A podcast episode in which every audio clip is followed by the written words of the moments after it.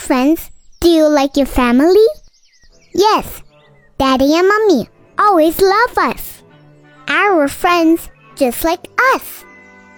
Today, I'm gonna tell a story of Winnie the Pooh, just like me. Let me introduce. Lumpy is the baby elephant. Roo is the baby kangaroo.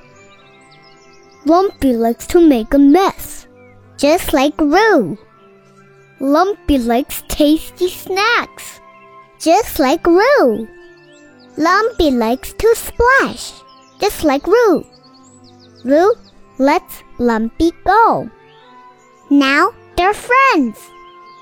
Roo takes Lumpy home to meet his friends. His friends are scared. They catch Lumpy.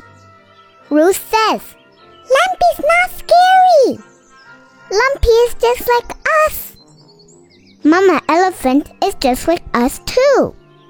They love their babies. Just like Kanga loved Roo. Hi friends, do you like this story? Remember, subscribe to our channel. See you next time.